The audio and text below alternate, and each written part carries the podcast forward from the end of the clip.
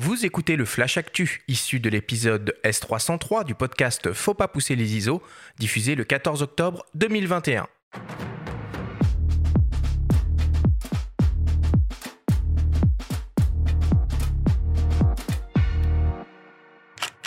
Cette semaine, dans le Flash Actu, Canon annonce un nouvel objectif hors du commun qui voit double. Lumix lance une nouvelle caméra professionnelle 6K ultra compacte et l'édition 2021 du prix Bayeux Calvados Normandie des correspondants de guerre vient de fermer ses portes.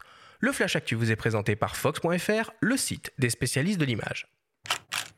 Canon vient de lever le voile sur un curieux nouvel objectif à destination des hybrides 24-36 mm. Il s'agit d'un ultra grand angle de 5,2 mm f2.8 qui rejoint la gamme L professionnelle de Canon. La particularité de cet objectif est qu'il est conçu pour la réalisation de photos et vidéos en trois dimensions compatibles avec le format immersif VR 180. Cet objectif est en réalité composé de deux objectifs fisheye 5,2 mm séparés de 6 cm de long qui projettent tous deux en simultané leurs images sur la surface du capteur. A noter que pour l'heure, seul l'EOS R5 et son mode vidéo 8K est compatible avec cet objectif.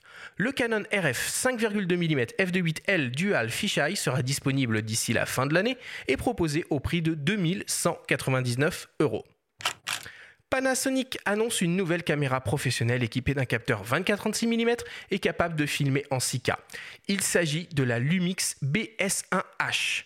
À l'instar de la Lumix BGH1 qui reprenait en tout point les caractéristiques du Lumix GH5 micro 4 tiers, la nouvelle BS1H reprend pour sa part les caractéristiques du Lumix S1H.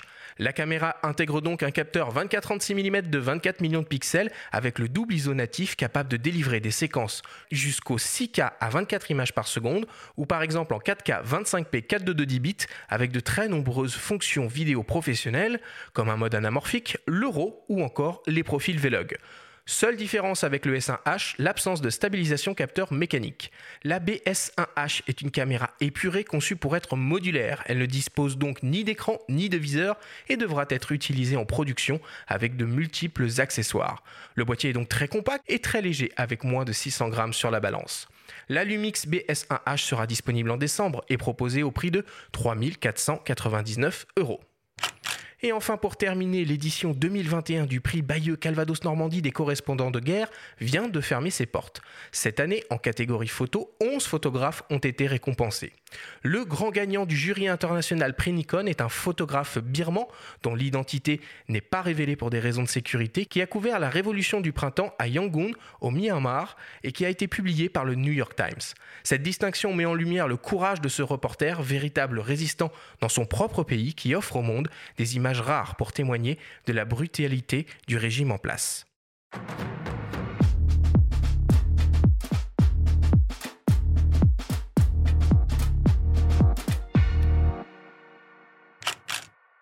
Voilà pour les actus de la semaine. Benjamin, est-ce que tu as des réactions? Ah, C'est très typé vidéo, hein, encore une fois. Euh, grosse actualité vidéo, compartiment photo. On fait toujours un petit peu les deux avec les outils actuels. Tiens, je me demandais si toi, Christophe, ça te parle euh, la réalité virtuelle dans ton boulot? Est-ce que c'est un truc que, tu es amené à faire ou que tu aimerais faire? Est-ce que ça apporterait quelque chose de voir un plateau à 181, 360 degrés en réalité virtuelle? Je pense que ça apporterait énormément sur le making-of, notamment. Euh, et vu que ce métier, par exemple, du making-of vidéo est en train de disparaître, je pense que ça serait une belle manière qu'ils reviennent sur le devant de la scène avec de nouvelles technologies, avec de nouvelles façons de filmer. Euh, je me bats ces dernières années pour faire revenir ce métier sur le devant de la scène parce que je propose aussi ça en plus de la photo de plateau. Et je pense qu'il faut qu'on change de format. Euh, les formats effectivement qu'on connaissait avant avec les DVD sont complètement morts, on le sait très bien puisque les DVD ne se vendent quasiment plus. Mais il faut réinventer des façons de filmer avec une nouvelle génération aussi de vidéastes qui arrivent qui sont extrêmement doués, je, pense et je trouve. Euh, donc je pense qu'on aurait vraiment quelque chose à jouer avec des nouvelles technologies, des nouvelles façons de travailler. En tout cas, moi, sur des trucs plus, courts, du, clip un peu, euh, des, trucs un peu plus nerveux, quoi, que, le bonus un peu euh, de 30 minutes là. Enfin, qui est sympa quand on est cinéphile, mais peut-être plus en phase avec le temps. Je pense que sur des DVD qui se vendent et qui vont sortir, mettons de long making of, mais en fait, si avant on avait fait des modules euh, de 3 minutes, comme tu l'as très bien dit, qui pourraient relancer des bandes annonces qui, on le voit très bien, s'essoufflent quand elles sortent deux mois avant euh, que le film sorte et que surtout elles sont noyées dans 15 bandes annonces qui vont sortir presque chaque semaine, puisque c'est 15 films à l'affiche qui vont sortir chaque semaine, je pense que c'est quelque chose qu'il faut, euh, sur lequel il faut travailler. Mais c'est encore assez difficile, il faut trouver des budgets. Je pense qu'on est encore face à des distributeurs, des producteurs qui n'ont pas encore compris tout l'intérêt de changer les making-of et de les voir d'une façon différente. Sur OSS, on y reviendra sûrement, mais j'ai eu cette discussion avec le producteur qui m'a dit effectivement cette première remarque, oui, mais les DVD se vendent plus, donc je vois pas pourquoi on ferait un making-of. Oui, alors moi, si je peux euh, intervenir et vous donner mon avis, euh, étant un gros consommateur de films et abonné comme la majorité des gens à des services de euh, cinéma à la demande type Netflix, il y a bien quelque chose qui me manque, c'est ces bonus euh, sur certains films euh, que j'avais plaisir à avoir dans des éditions collector DVD, certes hors de prix, mais qui étaient un très bel objet. Et ben il n'y a plus ça en fait sur Netflix. On a juste on a juste le film entre guillemets et c'est dommage parce que je pense qu'il y a de la place pour ces contenus-là, y compris sur Netflix. Ah ouais, mais t'as carrément raison. on, va y revenir sûrement dans le débat de toute façon, les gars. Mais euh, comme le vinyle est, revenu de façon euh, assez extraordinaire ces dernières années, peut-être qu'on aura besoin à nouveau de support, même pour les films. Hein. Et l'objet, c'est important quand même. Moi, je pense et je crois, moi, je crois beaucoup en la nouvelle génération en plus qui arrive, qui ont, vraiment été euh, élevés avec. nous, on a connu la fameuse génération 5D euh, on, a connu ce, cette nouvelle façon de travailler avec des photographes qui faisaient de la vidéo. Et je pense que la nouvelle génération qui arrive, qui elle depuis toute petite a connu euh, l'hybride et cette façon et cette facilité avec laquelle on peut travailler maintenant, va révolutionner beaucoup de choses. C'est juste qu'il faut que les producteurs et les, distributeurs leur fassent confiance et acceptent euh, un petit peu de nouvelles façons de travailler et de nouvelles visions. Mais ça, dans mon milieu, des fois, c'est vrai que c'est un peu le plus compliqué, c'est de euh, leur faire changer un petit peu leurs acquis, parce que j'ai souvent entendu dans ce milieu, je sais comment faire, ça fait euh, depuis, euh, j'ai déjà produit 70 films.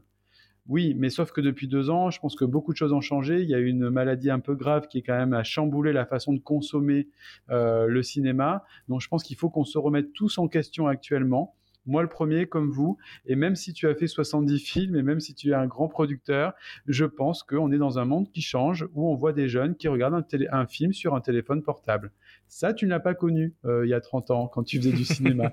Donc je pense qu'il faut qu'on on, vive avec son temps, et que surtout on écoute cette nouvelle génération, qui pour moi est prometteuse, et qu'il faut qu'on l'intègre dans nos nouveaux projets, tout simplement.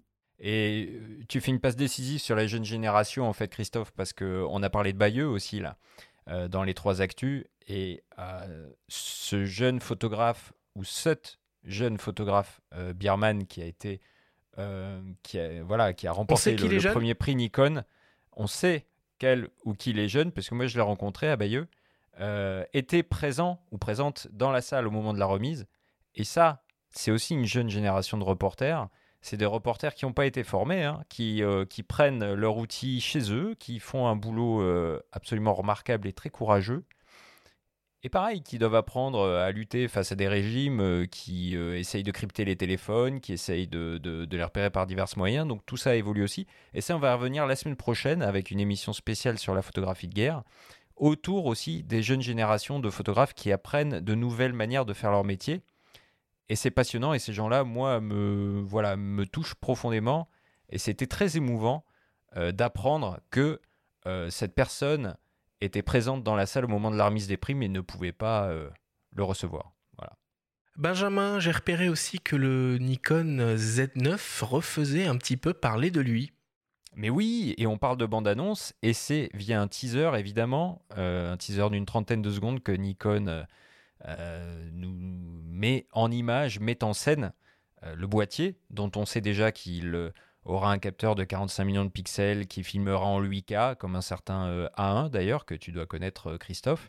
Et on a pu voir sur cette vidéo qu'il s'agira, bon ça on le savait, hein, d'un monobloc, donc d'un espèce de gros, plus petit D6, comme les gros réflexes pro, et on a pu remarquer simplement que l'écran s'articulait un petit peu comme sur les Fuji XT2, XT3, je ne sais pas si vous voyez. Euh, mhm. selon qu'on le tient à la verticale ou à l'horizontale, on pourra faire pivoter l'écran comme ça. Et l'affichage apparemment euh, pivote aussi, bascule aussi. Enfin, voilà, ça, a l'air pas mal. Euh, donc vivement les semaines qui viennent. Là, on l'attend depuis un moment, ce, ce Z9. Et c'est un petit peu l'avenir de la photo pro chez Nikon qui se joue. Donc c'est stratégique, c'est important. Après le R3 chez Canon, après l'A1 chez Sony, et puis on attend en même temps, on espère, des longues focales. Les Nikonistes attendent ça. Moi aussi, je suis très impatient. Je suis très impatient sur, sur cette annonce, malgré que je sois ambassadeur Sony, mais parce que je trouve que c'est une superbe marque euh, Nikon. Et je les ai trouvés euh, pas dans le jeu ces derniers temps, euh, pas à la hauteur de la, marque. Pour avoir des collègues photographes plateau qui utilisent le Z6 ou euh, euh, chez Nikon, qui ont été un peu déçus. Je pense qu'avec ce nouveau boîtier qui va arriver, ils vont revenir dans le jeu et je suis super heureux parce que c'est aussi ça la photographie. C'est des marques qui se répondent les uns les autres et, et, et, tout ça va servir à tout le monde en fait. Et je trouve que c'est assez excitant. Et tu as raison, et c'est une émulsion. C'est super important qu'ils se stimulent les uns les autres. Et tu as euh, aussi euh, raison sur un point. Nous, on avait souligné dans le magazine lors des tests, les Z6, euh, Z7, il y avait des petites lacunes au départ, un seul slot XQD, pas de poignée prévu. Alors ça, c'était vraiment une erreur qu'ils ont corrigée de belle manière sur les versions 2, Z6 2, Z7 2. Et donc, un peu comme Canon, hein, qui s'est un peu raté sur les lancements de l'EOSR, RP, qui reviennent avec les R5, R6. Et là, bah peut-être que ce Z9 va mettre euh, Nikon de plein pied dans, l'hybride et en tout cas c'est un peu bye bye les, les réflexes. Quoi. Bon, bah on l'espère en tout cas, et surtout, on espère qu'il va arriver euh, très très très prochainement parce que c'est un boîtier qui est très attendu. Parmi les autres actualités, moi, que j'ai repérées, alors euh, on n'a pas vraiment l'habitude de le faire dans cette émission, mais là, je trouve que l'information est suffisamment euh, intéressante pour qu'on vous la partage. Alors, il y a eu des fuites, il y a eu des fuites sur Internet et il y a des visuels d'une nouvelle optique qui ont parcouru la toile. Alors, il s'agit d'un zoom, un zoom, un 24-70 mm 2.8 pour les hybrides Sony E, mais la marque de zoom est assez, euh, assez étonnante, c'est Samyang. Samyang qui donc a priori serait sur le point de lancer son premier zoom et qui plus est un 24-70 mm de 8. Donc je pense qu'on aura dans les semaines ou dans les mois à venir plus d'informations à vous donner sur, sur cet objectif. Et pour terminer, j'avais aussi envie de parler euh, de la nouveauté, l'une des nouveautés de, Manfrotto de cette rentrée, c'est le système MOV, euh, où Manfrotto essaye un peu de réinventer une griffe de fixation entre un accessoire et un trépied, une griffe qui se veut euh, très facile à utiliser, très sûre, très stable et surtout quasiment automatique avec un système de ressort qui vient verrouiller l'accessoire sur la base de son trépied. Je voulais en parler parce que je trouve ça bien, moi, ce genre, ce genre d'initiative Ouais, puis le, prix est pas haut de gamme, hein. c'est accessible aux amateurs, hein. donc euh, on est euh, dans la centaine d'euros. Et le système est vraiment pas mal du tout pour le fixer au choix une gimbal, euh, un slider, un trépied comme ça pour basculer de l'un à l'autre. Voilà, l'idée c'est d'aller vite. C'est d'aller vite avec ce, avec ce truc-là, de pouvoir basculer d'un support à un autre en quelques, en quelques secondes.